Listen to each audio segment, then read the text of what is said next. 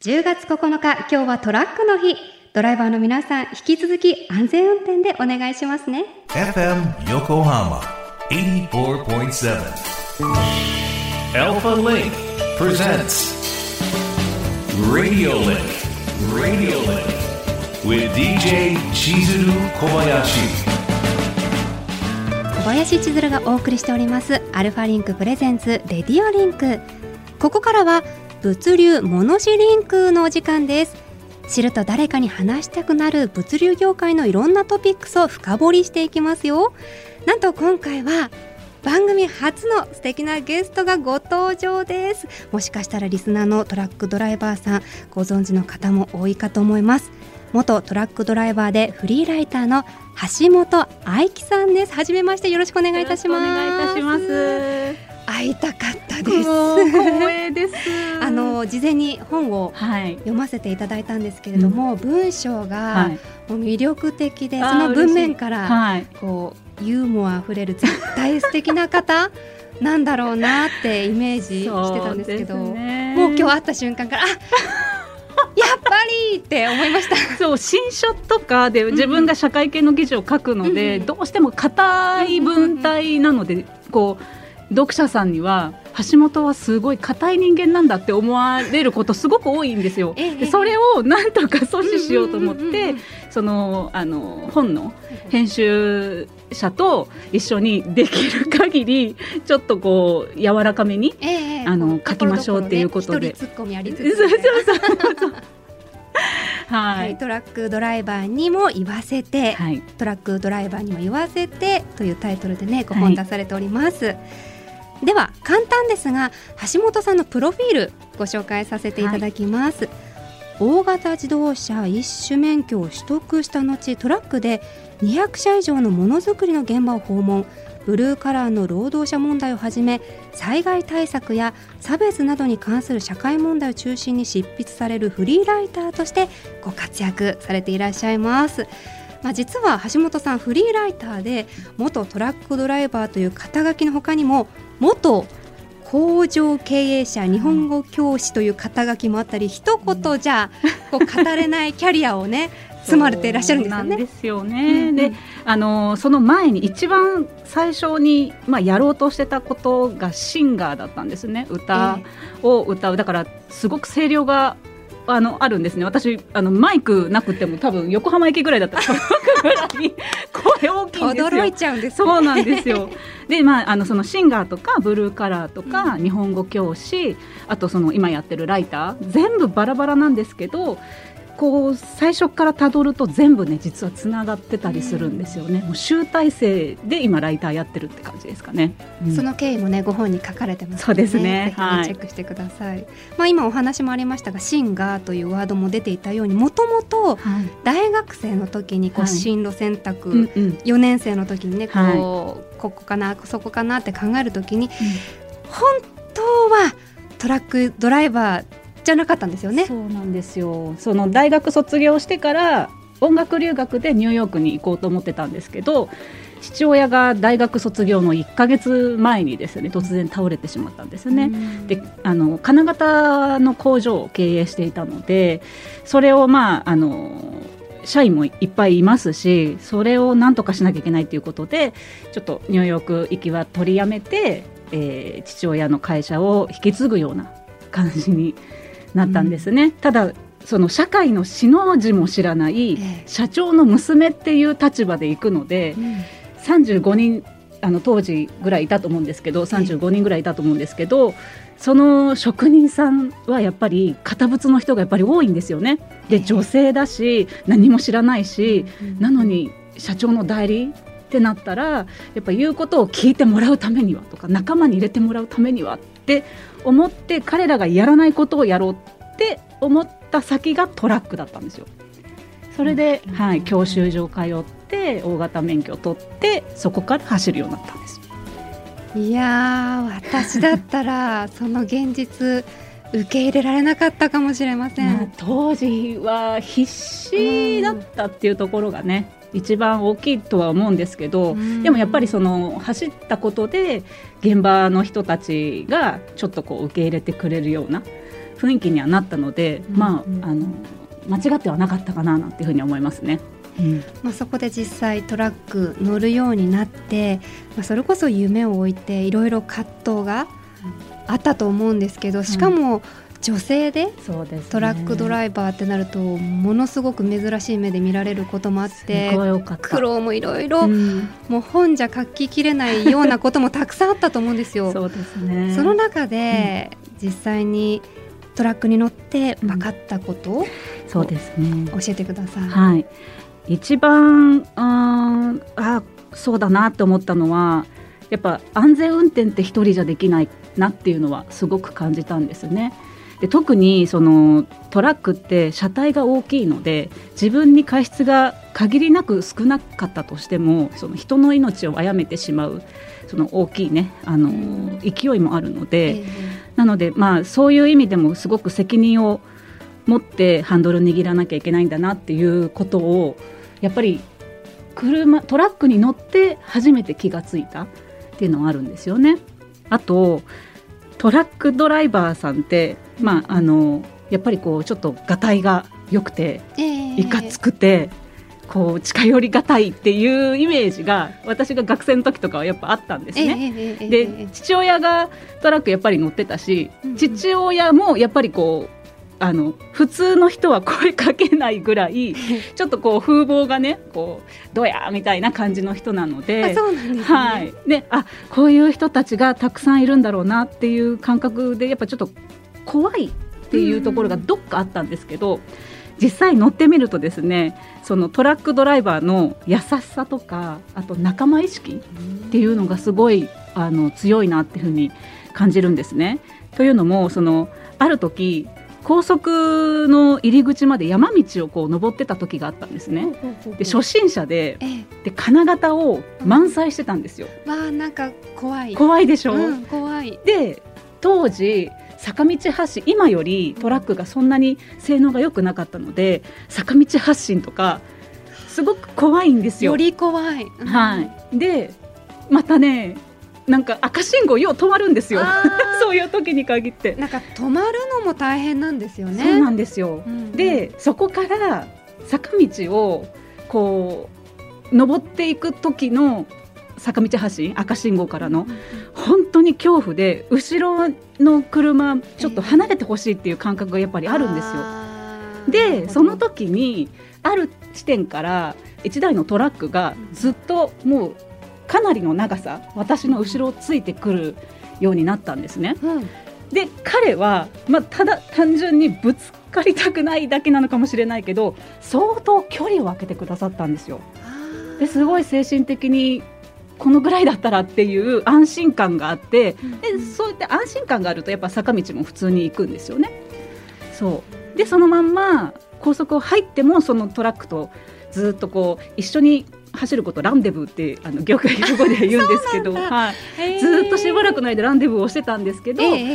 そのまああの後ろのトラックがあのもうじゃあ出るその他のねあの出口に出るっていう時にパッシングしてくれたんですよパンパンパンって。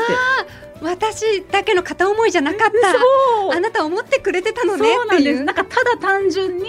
後ろたまたまついてただけなのかなっていう、うんうんうんあの会話できないじゃないですか車内の中なので。だけどずっとついてるし、なんかこうテレパシーじゃないけどなんかこう、はいはい絆みたいなのが生まれるわけですよ。見えない絆でつながってるんですね。こう別れる時にパンパンってやってくれた時に車内で聞こえないですよ、うん。もう「さようなら!」って手振って。すっごいもうなんかその時の感動。うんうん。でその感動がずっとトラックのドライバーさんを応援しようっていう気持ちにつながってるんだと思います。なるほど、うん。その時のすっごい忘れないあれは、うん、本当に勇気づけられました、かっこいいですね。ねいや素敵です。うん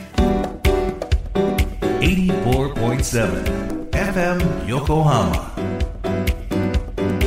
Alpha Link presents Radio Link with DJ Chizuru Kobayashi 小林千鶴がお送りしています。 Alpha Link presents Radio Link。引き続き元トラックドライバーでフリーライターの橋本愛喜さんにお話を伺っていきますよろしくお願いいたしますさあ橋本さんがトラックドライバー経験をもとに書き上げた著書トラックドライバーにも言わせてが新潮新書から絶賛発売中です。このご本を書こうと思ったきっかけ何だったんでしょうか、そうですね、うんきっかけで言うと、工場を畳んでライターとして2度目のニューヨークにあの移住をしてたんですえね。でその時にあうのん。ネタの宝庫と言われるニューヨークであのネタ切れを起こしてしまって でそのまああのなんか書かなきゃあの締め切りはもうすぐ来てるしっていうことであもうなんか書かなきゃって思って自分の過去なんか面白いことあったかなって思った時に書いたのがトラックだったんですけどそのあのトラックを書いたことですごい反響があったんですええね。ええええで当時そのトラックドライバーさんの現状とかブルーカラーの人たちの話っていうのがなかなかこう記事にされてない時だったので、よくぞ言ってくれたっていう反応が、はい、あってそれ以降あのニューヨークで自分が日本であの経験した過去のトラックネタを書くみたいなすごいなんか変な風にはなったんですけどでもそこからあの、まあ、ずっとこう引き続き書いていって今5年 ,5 年目ぐらいかな？5年6年目ぐらいになってますかね。それがきっかけにはなったんですけどそのトラックってあの乗らないとわからないじゃないですか。そうですよねきっと絶対そうですよね、であの事情とかもわからないので、その世間の人がなんでこんなところに路上駐車してるんだとかなんでノロノロこう走ってるんだっていうそういうところをなんか自分が経験したり物流の人から話を聞いて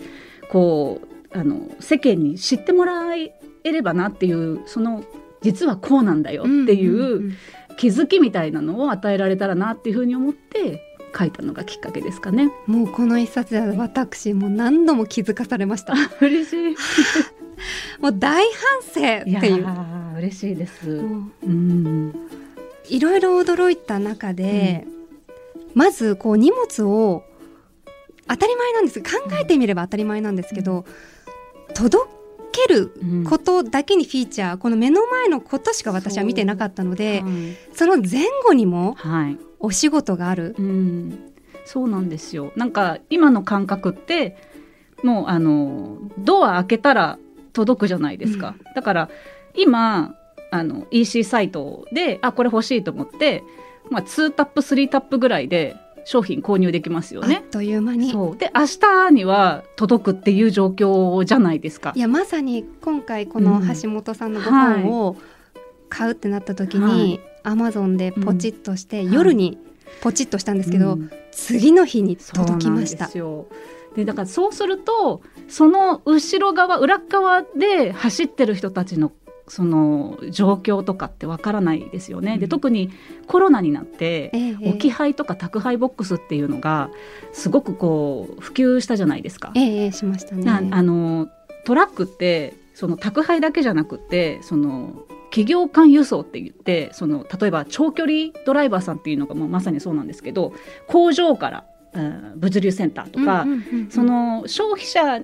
に行く本当にもっと手前の状況とかっていうのもあのそのドライバーの役割うんうんトラックの存在っていうのもあるんですけどその宅配がこう一番消費者の中では唯一コンタクトが取れる場所ですよね。そでね。はい、うんうん。でそこが今まさにコロナでもう宅配のお兄さんとかお姉さんとかと会わなくても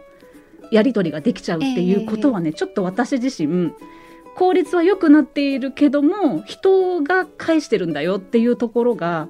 なかなかこうより消費者に届きにくくなってる。あーなんでしょうね匿名感というか。そうですねんうんうんだから、うん、嬉しい反面そのドライバーさんもいちいちこう対面しなくていいっていうのは、まあ、あのメリットではあるんだけそども、ね。ただそれがなくなったことでよりなんか自分の玄関のドアがどこでもドアみたいな風になっちゃってる、うんうんうん開けたら宅配ボックスがもうその自分が届けてもらったものを受け取る場所にになっちゃってるので、なんかそれは本当にいいことなのだろうかみたいな風にもちょっと思ったり、なんかそれによってなんだろうな。人が分かってるとあ再配達しちゃったっていう責任感がすごく強くなると思うんですけど、はいそこが人が見えてないとあやっちゃったって軽いのでね終わっちゃそうの通りです。パターンもありますよねきっと。はい、不在票とかだけだと、本当にあやっちゃったぐらいなんですけど、本当まさに今宅配のドライバーさんからもあのいろいろ取材してるんですがその単価が、まあ、あの1個届けるといくらっていうふうに働いてる人もいるんですよね。あーそうするとあそうです。んんん。はい。でそうすると1回で届けられなかったら例えばそれが100円だったとするじゃないですか、ええええ1回では配達できたら。それが再配達になると50円になって再々配達になると25円になるんですよね単純計算で。そう。それをなんかちょっとなんとか改善するためにはじゃあどうすればいいのかって言ったら、うんうんうん。やっぱり消費者さんのその意識を変えていかなきゃいけないのかななんていうふうにはすごい感じます。おっしゃる通りですね。うん、あの本の前書きでもドライバーさんたちを取り巻くね現状が書かれておりますけれども、はい改めて具体的に橋本さんがまあ本のタイトルにもなっておりますけれども、はい言わせてほしいことはい、今は何でしょうか？そうですね。うんと現場の人たちのことをもうちょっと意識してほしいかなっていうふうにはすごい毎度思います。で現場のルールっていつも現場を知らない人によって作られるんですよ。あーすっごいそれが問題だなっていうのを感じてるんですね。そのいわゆる有識者さんたちがこう集まってドライバーさんたちのために何かこういいルールを作ろうっていうふうに思ってはいらっしゃると思うんですけど、その人たちがトラックに乗ったことがないとやっぱりうんうんうん。こう良かれと思って作ったルールが結局現場の首を絞めちゃってるっていうことがね何個かやっぱりあるんですよ。ご本にもありましたけど、例えば高速うん。代の深夜料金とかですよね。深夜割とかもこう良かれと思って作ってるんだけど結局ドライバーさんが時間をね、こう守らなきゃいけないっていうものに縛られちゃってるのでなんかそういう、うん、現場をやっぱり知ってもらうっていうところが一歩だと思うので、うん。なんかこうそれこそルールを作る人だけではなく、うん、消費者の私たちもなんで今荷物が届いてるのか。今目の前に映る約9割のものが1回はトラックに乗ってるんですよ。ですよね。はいうんうんあの貨物輸送の9割がトラックなのでそう考えると9割がほとんどのものがトラックに一度乗ってるっていう風な感覚を持っていただけるともうちょっとドライバーさんに優しくなれるのかななんていう風に思いますね。いやまだまだねお話ね伺いたいこといっぱいあったんですが、お時間となってしまいました、橋本さん今日はいかがでしたか？めちゃくちゃ楽しかったですなんか自分の話ってなかなかしないのでいつもトラックドライバーさんって